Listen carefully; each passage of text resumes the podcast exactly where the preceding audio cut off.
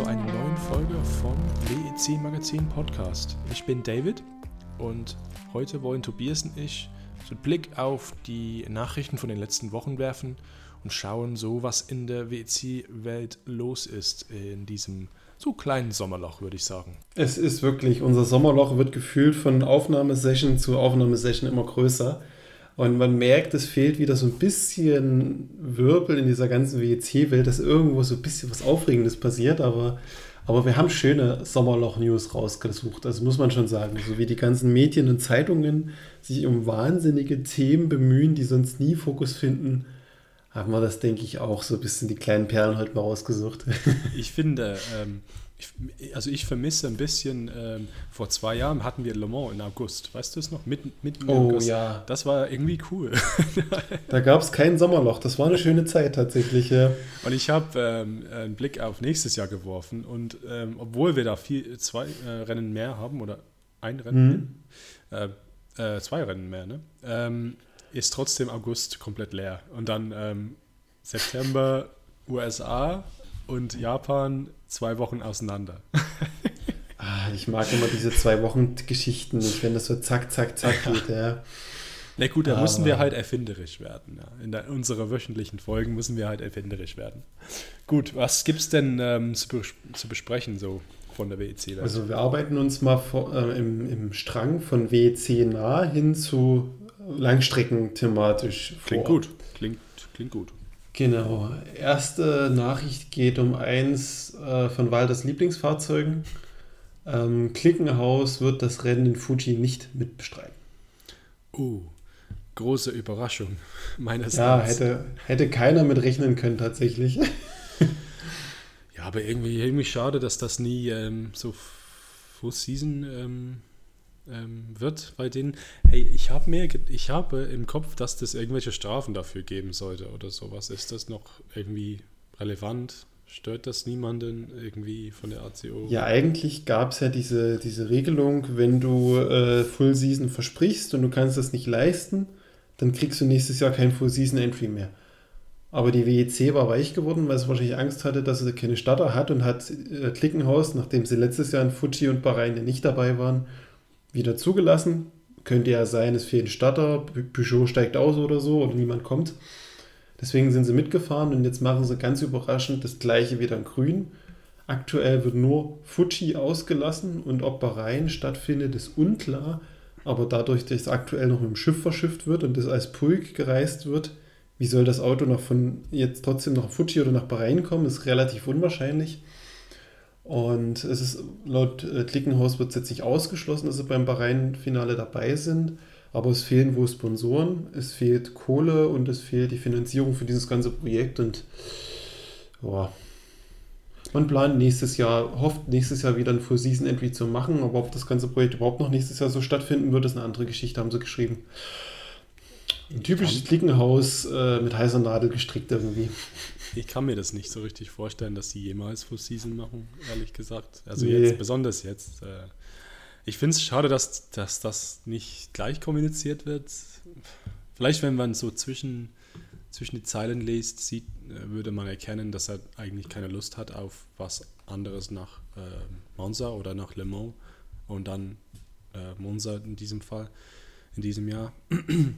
Also, ja, schade, aber wenn man jetzt das Hypercar-Feld ähm, anschaut, ist jetzt kein Riesenverlust, wenn das vielleicht ja, ein bisschen ähm, ähm, nicht so nett ist, nicht, nicht so nett formuliert, aber wir haben halt ganz viele andere äh, Teilnehmer. Ähm, und vor zwei Jahren war das natürlich ein Riesenproblem, weil Toyota und Alpine waren die einzigen, die dann noch in Fuji und in Bahrain gefahren sind. Und jetzt ist es, äh, letztes Jahr gab es noch Peugeot in, in, Fuji und in Bahrain. Also dieses Jahr ist es ja noch, äh, ja, also immer, äh, ja, noch also nicht so schlimm, also wie, wie, wie letztes Jahr. Also ähm, schade, aber ja, wenn er das so entscheidet, dann kann man eigentlich nichts dagegen machen, oder? Aber ich sag's mal ehrlich, die werden nächstes Jahr wirklich nicht mehr in der WEC dabei sein. Vielleicht mal als Gaststart, das kann ich mir durchaus vorstellen aus einem ganz nüchternen Grund, Es gibt einen Nachfolger für diesen Stadtplatz. Für den Startplatz von Glickenhaus inwiefern? Sagen wir es mal so, die Anzahl der WEC-Teilnehmer ist ausgerichtet an der kleinsten Boxengasse. Ja. Und ich weiß nicht, welche das aktuell ist, aber ich weiß, es sind 34 Fahrzeuge max. Es ist tatsächlich Fuji. Mit längsten Gerade die kleinste Box. Ganz großes Kino.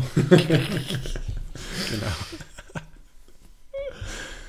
Ja, und Genau. wenn- Und- Nachfolge, ja, okay. Also nicht direkt der Nachfolger, aber jemand, der diesen Platz übernehmen wird, mhm. sehen wir schon in Fuji. Und zwar, das hat mich völlig überrascht, die Proton-Mannschaft startet mit einem zweiten 963 in Fuji. Was? Ja, Okay. Und zwar die Startnummer 59 und 99 werden an den Start gehen. Genau dieselbe Lackierung, gleiches Fahrzeug. Wow. Äh, hat mich tatsächlich überrascht und die planen sogar fürs nächste Jahr, wie ich es lese, zwei Fahrzeuge noch für die IMSA, dass sie insgesamt vier Fahrzeuge haben. Und der große Plan, Le Mans, ne? Mit viermal. Ey, krass. Aber da siehst du, interessanterweise siehst du da zwei parallele Entwicklungen in ich bin Teambesitzer und ich möchte äh, WEC fahren. Äh, man sieht da zwei parallele Ansätze. Einerseits hast du einen, einen Mann, der sein, eigene Auto, ein, sein eigenes Auto baut und bauen lässt. Und ähm, auf der anderen Seite hast du halt ein Team mit viel Expertise und Know-how und sie kaufen sich einfach einen Porsche. Und zwar dann Ja. noch eins und dann noch vielleicht noch zwei dazu. Ähm, das ist krass. Ne? Also, ja, die haben auch ähm, große Unterstützung von WeatherTech. Ne? Von dem einen Auto Ja. ist ja der, die Farbgebung ja WeatherTech Beide gesponsert. tatsächlich werden. Das wird komplett die Oh, gleiche beide. Lackierung Mhm, bekommen. auch. mhm. Ja. Also das ist ja ein großes, also ich kenne die Firma jetzt nicht so sehr, aber sie waren ja Titelsponsor von ähm, IMSA für, für mehrere Jahre ähm, von der Meisterschaft da drüben in Amerika. Also ähm, Stimmt. Ich kenne jetzt, ich habe jetzt den Namen von dem Kerl vergessen, der ähm, GT-Autos mitgefahren, ah, Cooper McNeil, glaube ich, ist, ist irgendwie seine Firma oder irgendwie Familienfirma von ihm.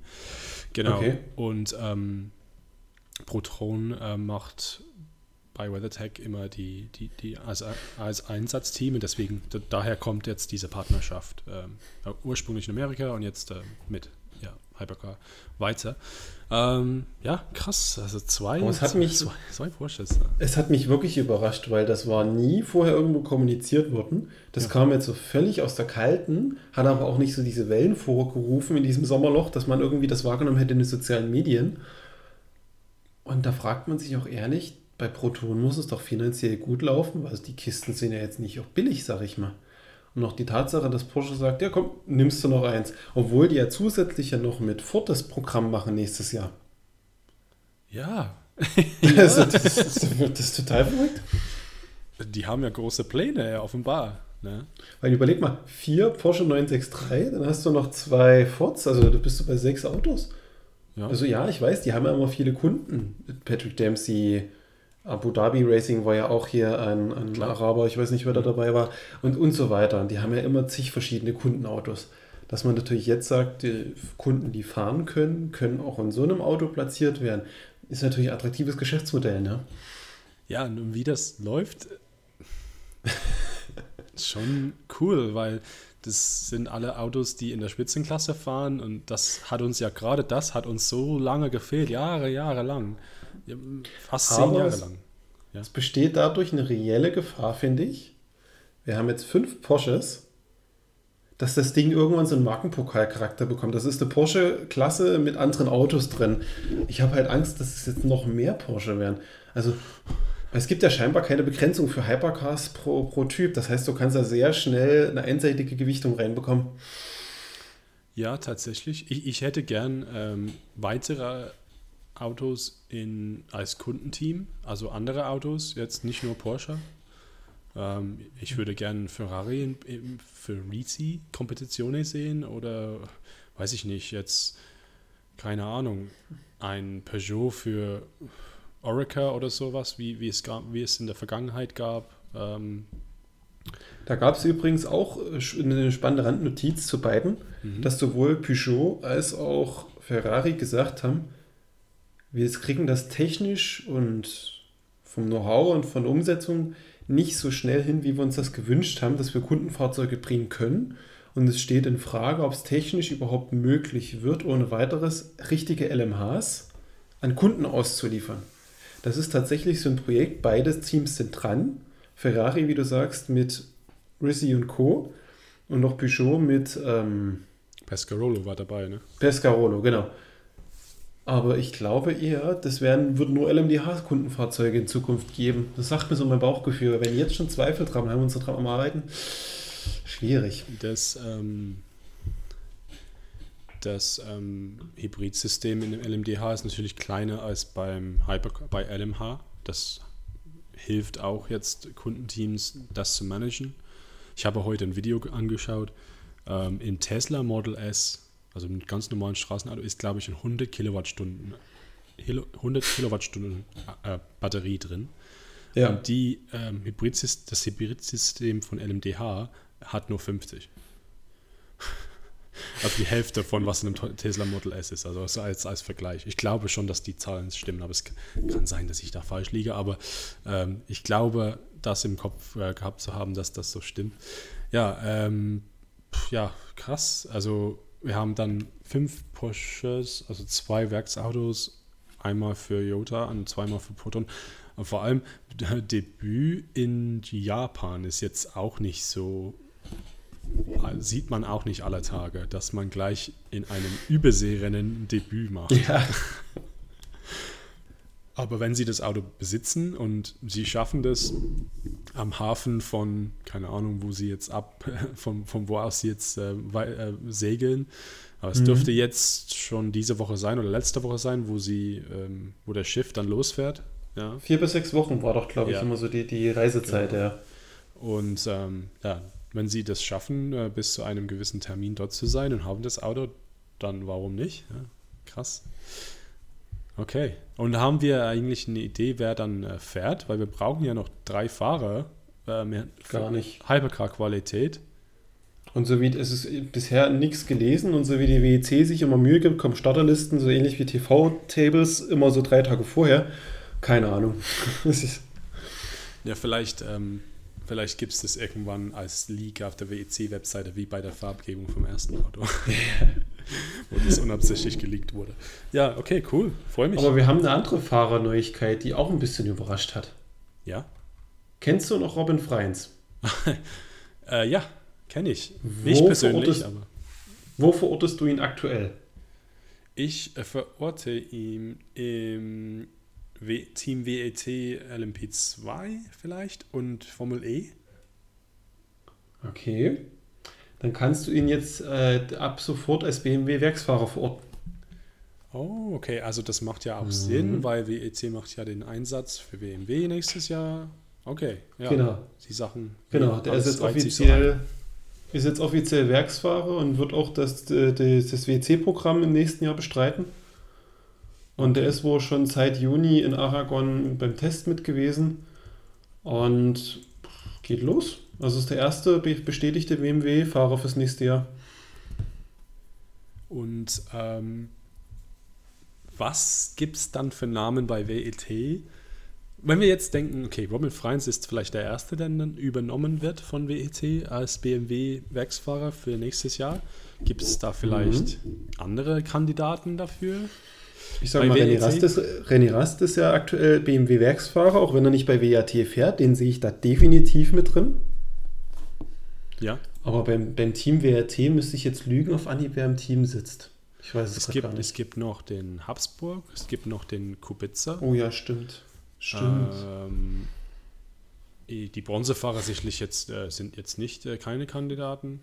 Ähm, ich lese gerade auch noch, dass ähm, Van der Linde, Sheldon Van der Linde im oh, ja. BMW äh, gefahren ist. Ähm, der ist ja früher im GT Masters mit René Rest zusammengefahren. Genau. Sehe ich durchaus Potenzial, dass sie den auch mit reinsetzen. Da, damals als Audi, die waren ja Audi-Fahrer. Genau. War Audi genau. Dries van Tour ist das, ist das andere. Also das sind jetzt zwei, die auf jeden Fall so Flüchtlinge vom Audi-Exit äh, äh sind. Ne? Äh, Dries van Tour und Van der Linde müssen neue Jobs finden. Ja, sind bei BMW untergekommen. Ja, cool, auch so.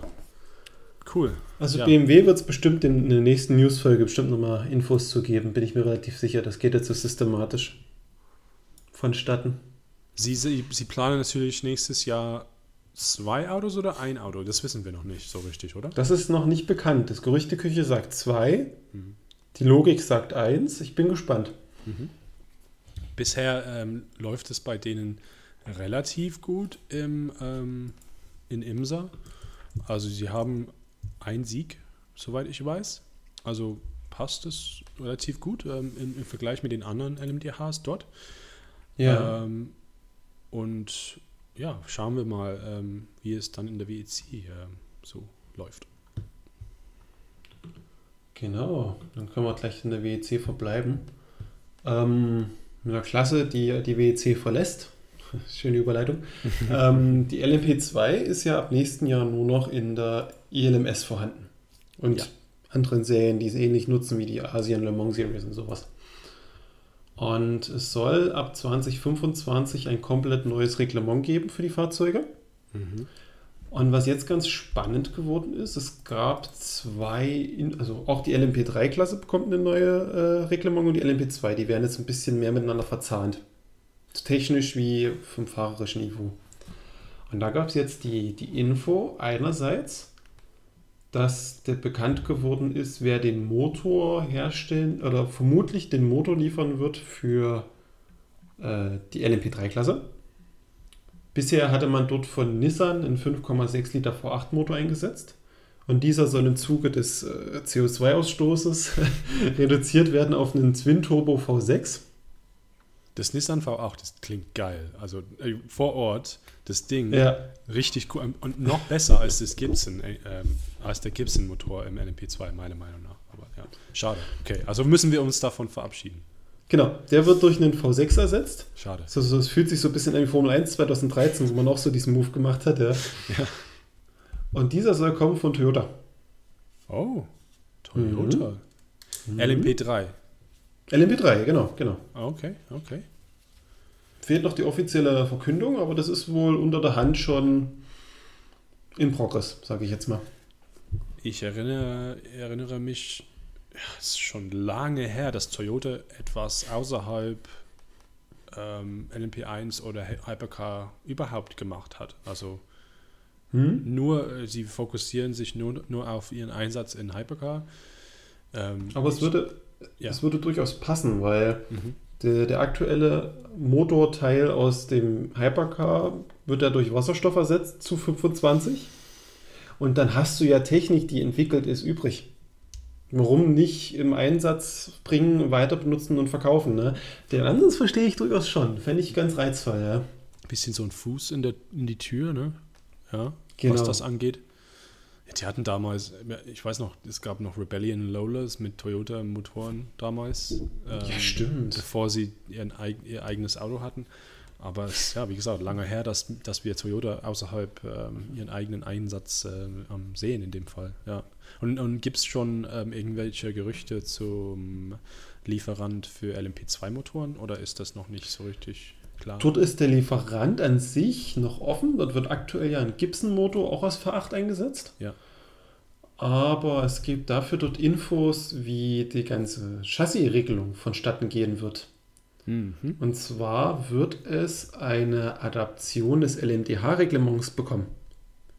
Okay. Ja. Das heißt, die, die, ähm, man macht es sich simpel, nimmt den LMDH-Baukasten und nimmt aber Teile aus der GTP-Klasse, aus der IMSA, wirft das in einen Topf und macht daraus eine neue LMP2-Klasse. Dass man sagt, das ist im Grunde ein, ein, ein, LMDH, was du fahren kannst, aber mit der Aerodynamik von einem GTP.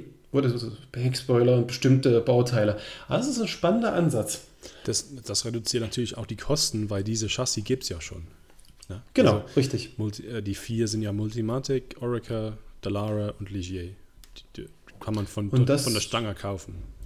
Und da reden wir auch wieder über das Jahr 25, wo die Wasserstofffahrzeuge kommen und damit ja die neuen Generationen dann auch im LMDH anstehen. Dann kannst du die bestehenden wunderbar einfach durchreichen. Hm. Du hättest quasi immer eine Nachnutzung in diesem neuen System. Ja, cool. Ja, das, das macht für mich auf jeden Fall Sinn. Ich würde mich freuen, wenn irgendwie die Möglichkeit ist, dass die Leistung ausge, ausgeglichen wird, weil ich habe keine Lust mehr auf nur Oracas in der Klasse, ehrlich gesagt. Ich finde deswegen auch ähm, LMP3 in, in ILMS relativ spannend, also spannender als LMP2, weil man die verschiedenen Autos sieht. Man sieht noch Ginetta, ja. man sieht eine DES, man sieht ähm, einen Or äh, Ligier. Ähm, viele haben Ligiers, aber es gibt einzelne ähm, DES und, und, und Ginettas ähm, im Einsatz. Ähm, ja, das wäre schön, weil ich glaube, über die Jahre, mittlerweile gibt es das Reglement von MP2 seit sechs Jahren oder sieben Jahren oder sowas. Ne? Sieb, seit 2017. Ja, ja. 17, krass, oder? ja. Ähm, das sollte eigentlich 20, 2021 sollte schon das Neue kommen. Ja. Und dann kam Covid und dann mhm. haben sie gesagt, Okay, wenn wir das jetzt ändern, fährt keiner mehr mit. Wir lassen das, das so. Klugerweise, denke ich. War schon eine kluge Entscheidung, weil keiner hatte das Geld damals übrig, irgendwas Neues zu kaufen. Und warum endet man dann in, in Formel, was halt gut passt? Ähm, ja, wäre wär schade, wenn, wenn äh, wieder nur ein Auto irgendwie sich herausstellt als das Beste. Ähm, ich habe äh, im, im Gespräch, ich weiß noch, wir hatten mit Fritz van Irt gesprochen, schon vor ein paar Jahren. Und die hatten ähm, Erfahrung mit bei Racing Team Niederland äh, mit Dallara zuerst und dann mit, mit dem Orica. Und Fritz hat damals gesagt, dass beim Orica einfach äh, es ist viel einfacher, ein Balance zwischen allen drei Fahrern zu erzielen. Also man muss das Auto natürlich so einstellen, dass alle gut fahren können. Und beim Dallara war das nämlich so, dass das für die Bronzefahrer ja, fe fehleranfällig, weil, weil, weil das Setup so nah an der Grenze war. Und beim Orica war einfach, ähm, wir sagen auf Englisch, das Envelope, also der Rahmen war einfach viel größer, yeah. wo das Setup sein kann. Und ähm, sie konnten das so besser justieren. Und deswegen hat sich das so herausgestellt. Ja, seit, seit zwei, drei Jahren fahren ja nur Oricas mit. Also ist halt so. Ähm, wenn sie es anders machen könnten, irgendwie mit Joker-Entwicklungen oder sowas, dass, dass man das irgendwie ausgleichen könnte, dass die Entwicklung nicht so fest ist wie bei der derzeitigen LMP2-Klasse, ähm, fände ich das schon besser. Aber mal schauen. Hm? Also das Thema LMP2, LMP3, muss ich sagen, bleibt spannend und durch den Wechsel in der WEC auch wenn wir uns jetzt keine Freunde machen mit unserer ELMS-Berichterstattung in den Podcast, aber es wird noch mal mehr Fokus bekommen in Zukunft. Da ist ja was komplett anderes, was, was wir so nicht mehr kennen. Und dadurch wieder eine ganz andere Art von Langstreckenausprägung. Finde ich ganz spannend. Auch mit den Änderungen im Fokus.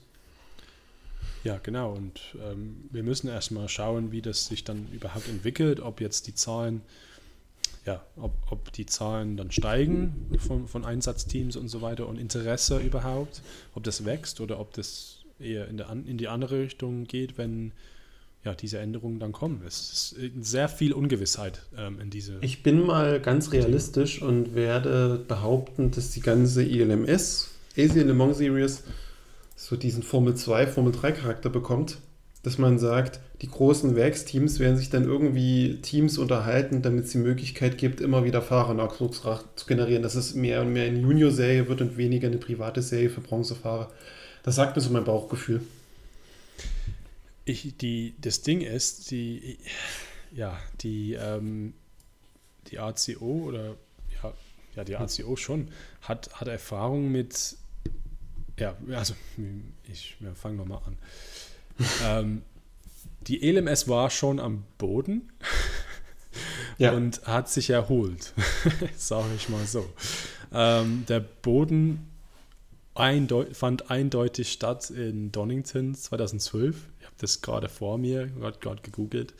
Wir hatten äh, immerhin neun LMP2-Fahrzeugen, ja, also nicht schlimm, nicht schlecht. Äh, wir hatten dann ein LMPC-Auto, damals so eine ähm, Klasse nur für ähm, ein bestimmtes Auto. Also alle hatten das gleiche Auto in der Klasse. Also nur ein Auto in diese Klasse, in diesem Rennen.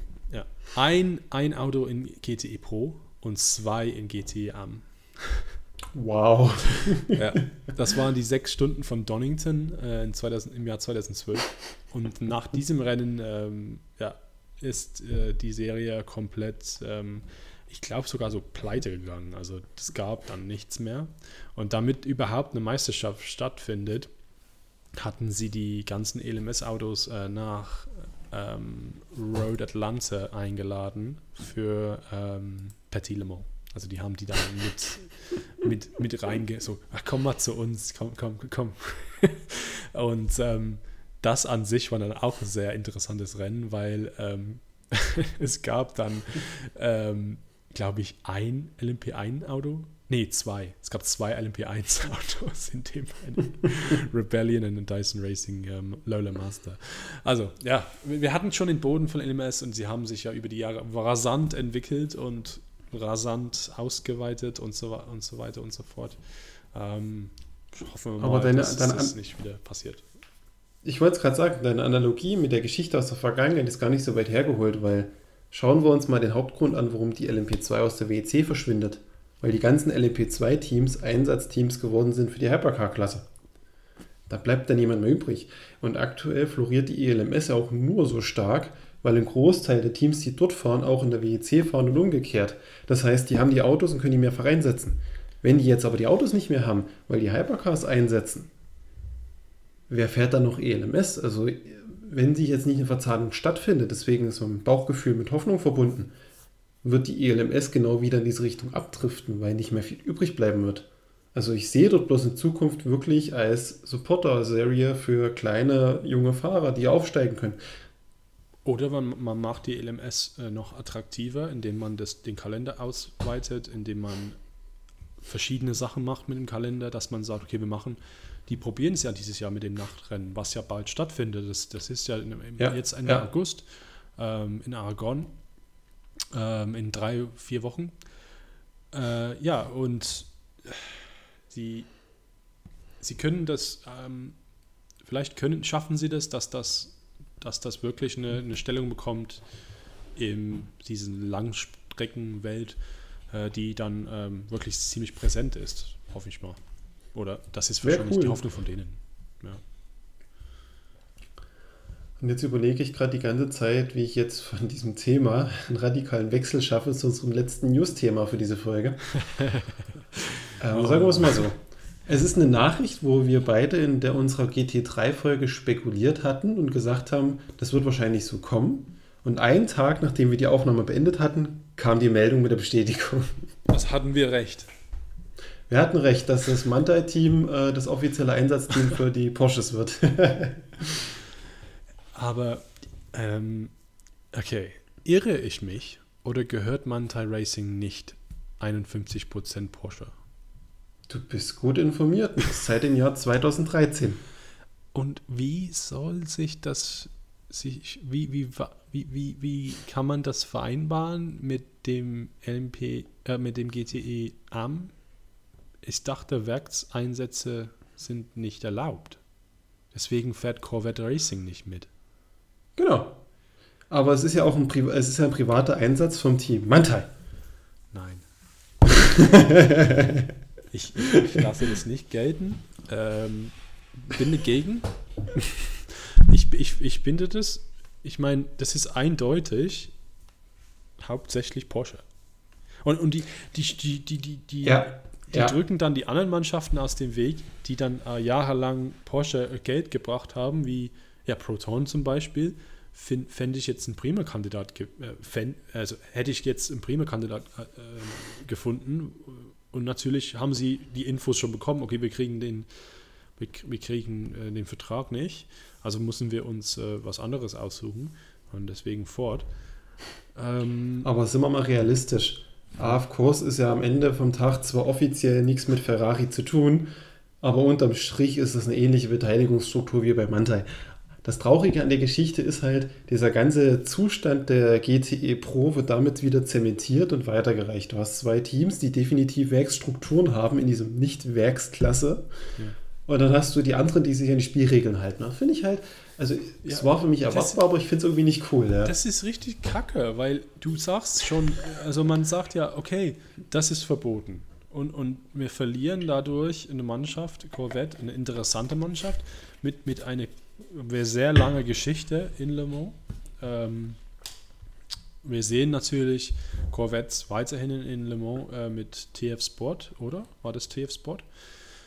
Die das übernommen haben. Und ja, ja weiterhin sehen wir das. Aber sie, das, das ist schon ein Unterschied für mich, schon ein Unterschied äh, zum Corvette Racing Werkseinsatz. Das hat für mich eine viel größere Bedeutung als TF Sport. Oder der Ford-Einsatz mit Proton. Ja, genau. Und ich finde das schade, dass man das so leicht umgehen kann. Ich meine, ich kenne jetzt die Struktur nicht auf Anhieb von AF Corsa, nee. aber, aber Mantai Racing gehört wortwörtlich Porsche. Das ist eine Porsche-Firma. Ja. Und das finde ich ein bisschen so ähm, wie, ähm, wie wenn man ein Oracle nimmt und das ähm, umbenennt nach ähm, Alpine A480 oder was auch immer das war. Obwohl Beste das, Alpine aller Zeiten. Obwohl das eigentlich nicht erlaubt war. Man konnte keine Werksbeteiligung ja. in LMP2. Das war gegen die Regel. Das ist aber so dieses ähm, dieses berühmte Geldsäckchen, was der ACO immer gerne dann auf sein Tischlein stellen lässt, damit so Dinge möglich wären. Was denkst du, wie die Porsche-Box nächstes Jahr aussieht bei Mantai? Ja. Und, und Ganz und, viele kleine Private in einem normalen Trainingsanzug. Ja, ja, ja, okay. Deswegen ähm, unser Interview, es kommt immer wieder unser Interview mit, mit Fabio äh, Scherer in den Kopf, mit seinen ähm, Äußerungen zum äh, WEC und BMW und so weiter und so ja. fort, was da alle für Leute in, in, der Box waren und dass die kleine Mannschaft von Inter Europol, ähm, ja, deswegen ich, mhm. also Porsche, ich, Porsche und ich werden da nicht Freunde, auf, auf, auf keinen Fall. Also ich finde... Einzigste ich, ich gute Nachricht in dem ja. Kontext es wird nur diese zwei Porsche von Manta geben und nicht mehr. Es wird kein Porsche Wagenpokal. Das ist schon mal viel wert. Hoffen wir mal, dass jetzt ein anderer, also zum Beispiel jemand ein LMS äh, gewinnt und mit Porsche und kann dann in Le Mans teilnehmen mit Porsche. Das wäre dann mein Favorit wahrscheinlich. Und wir werden bestimmt dann auch solche ganz unbekannten Bronzefahrer sehen wie Richard Lietz oder Kevin Estre oder so. Das kann ich mir durchaus vorstellen. Porsche Juniors, ja. genau. Ah ja, okay. Ja, ach. Aber das zumindest ist einer der letzten großen Unbekannten beim Thema GT3 jetzt aktuell fixiert. Ja, und ähm, eine große Änderung zum ja, GTE Pro und so weiter ist es jetzt danach. Demnach nicht so richtig, ne? Nö. Und das ist auch Nö. gut fürs Racing, ja. Also ein guter Einsatzteam, hohe Qualität vom Motorsport ist natürlich auch eine gute Sache. Also das, das leugne ich ja gar nicht. Also Und es klingt halt auch im Marketing geiler, dass man sagen kann, es ist ein Porsche-Team in der GT-Klasse, du hast ein Porsche-Team in der Hypercar-Klasse, du hast ein Ferrari-Team dort. Es ist halt so aus dieser WC-Blase heraus, die ja immer die große Formel 1 übertrumpfen wollen in ihrer Außendarstellung, klingt das schon geiler, muss man schon sagen. Ja, auf jeden Fall. Ja. Aber es gab wohl jetzt, das kann ich jetzt vielleicht abschließend nochmal so ein bisschen reindroppen als aller, allerletzte Info. Ich glaube, der Alfa Romeo ist gestorben für die WEC. Oh, schade. Sie haben sich nämlich entschieden, nach ihrem Austritt bei Sauber nächstes Jahr, sie sind nächstes Jahr nicht mehr mit Sauber zusammen als Team, werden sie aber offizieller Sponsor vom Haas MoneyGram F1 Team. Und ich, ich bezweifle, wenn man das Geld von einem Team A, wo man mitwirkt, umleitet in den Sponsoring zu Team B, dass so viel davon übrig bleibt von diesem Geld, dass man davon noch einen Hypercar bauen kann. Ich glaube es nicht. Es würde mich stark überraschen, wenn das reichen würde. Ich glaube eher, die müssen die Verluste kompensieren. Und Stellantis hat gesagt, ihr kriegt jetzt nur noch 60% vom Budget, macht mal das Beste draußen der Formel 1. Hm. Sehr schade, finde ich, dass ähm, ja, für, für, ein, für ein Team, für eine Marke, die, die so krass eine Geschichte hat, die ja eigentlich, ja. Äh, man, man könnte sagen, das waren ja die Ursprünge von Ferrari. Ferrari wurde ja davon abgeleitet. Ja. ja, ja. Also Ferrari hat angefangen, Enzo Ferrari hat angefangen, Alfa Romeo zu fahren zu lassen und zu managen. Ähm, ja, dass, dass, dass man so eine Marke hat, die, die dann so dermaßen für mich den falschen Weg geht. Ähm, ich möchte jetzt nicht unbedingt sagen, hey, die, die müssen, müssen zur WEC. Aber ich finde bisher die, die, die Engagements ziemlich halbherzig, also nichts mit selbst, selbst sauber. Alfa Romeo war ja eigentlich ja. sauber. also, es war Marketing, ja. ja. ja. Also das ist ja schon mal in der Vergangenheit passiert mit anderen Marken natürlich, sauber Mercedes mit äh, in Le Mans in, in, den 90ern. Aber ähm, ja, schade. Ich, ich, ich hätte sie äh, gerne auf der WEC-Starterliste. Also sag niemals nie, ne, dass wir noch einen umgelabelten Peugeot bekommen. Aber äh, dafür ist der Peugeot noch nicht erfolgreich genug, dass man sagen kann, die würden sofort nächstes Jahr sagen, wir sind mit einem Auto am Start. Das ist es halt. Wir, letztens haben wir doch auch besprochen, also halt, ich hatte ein paar Zahlen rausgesucht für Alfa Romeo, dass das Geschäft da auch gut, ziemlich gut läuft. Also sie haben ja. durchaus die Möglichkeit. Es ist ja nicht so, dass das Geschäft schlecht läuft und die müssen dann so richtig sich so zurückziehen, sondern ja, die haben ähm, durchaus die Möglichkeiten. Schauen wir mal, ich, ich hoffe nur. Also wenn vielleicht, die, ja.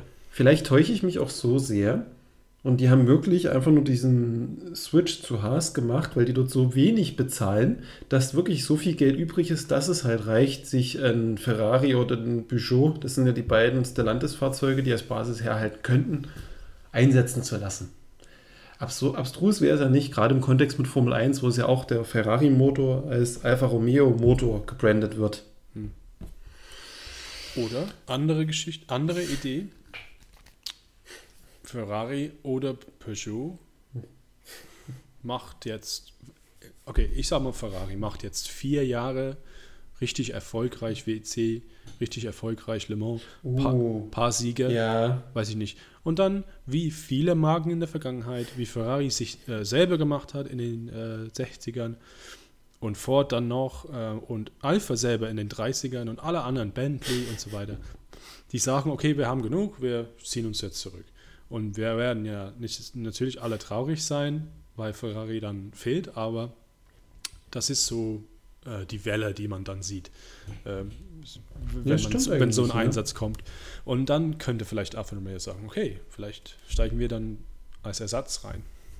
Wer weiß abstrus wäre diese Überlegung nicht. Vielleicht genauso könnte man sich natürlich vorstellen, dass Alfa Romeo der erste Kunde wird, der einen Ferrari Hypercar einsetzt. Vielleicht haben sie das alles noch vorgeschoben, mit dem das kriegen es nicht gebacken.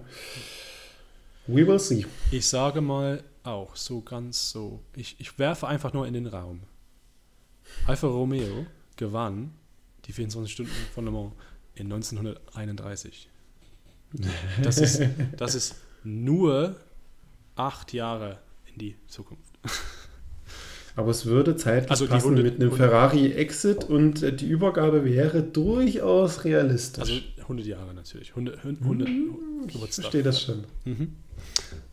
Bin gespannt. Ich denke, das waren gute Schlussworte für die heutige Folge. Da haben wir schon wieder fast 40 Minuten einfach nur ein bisschen getratscht. Genau. Ich hoffe, ähm, ja, diese, diese, diese Weg, diese ja, Weg durch die Nachrichten war jetzt äh, für euch auch spannend und ihr habt auch was erfahren, was ihr nicht gewusst habt. Und ähm, ja, schauen wir mal. Ähm, ja, bald ist das nächste Rennen und dann haben wir auch Rennthemen zu besprechen. Ne? Aber wir hören uns auch nächste Woche. Ne? Wir können schon mal so viel sagen, wem das jetzt zu trocken, äh, zu wenig, zu feucht war. Nächste Woche wird es wieder trockener, da gucken wir dann mehr in die Regelwerke rein. Oh! Gibt es da noch eine sehr deutsche Folge? Ja, genau. Freue ich mich. Super. Alles klar. Dann, ähm, ja, für heute sage ich ähm, Tschüss und vielen Dank fürs Zuhören und ähm, wir hören uns nächste Woche. Bis dahin. Bis dahin. Tschüss.